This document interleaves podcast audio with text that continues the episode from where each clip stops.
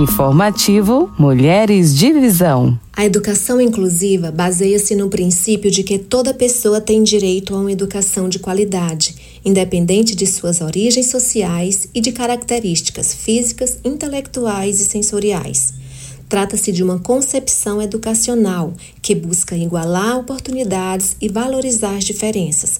Esclarece ao blog Vencer Sem Limites Rodrigo Hubert Mendes, fundador e superintendente do Instituto Rodrigo Mendes.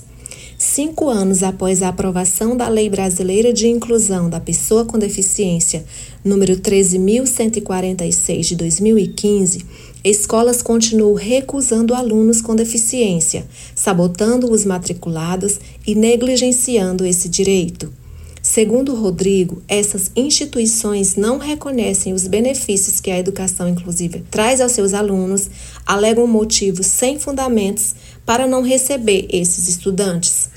Você ouviu Informativo Mulheres de Visão.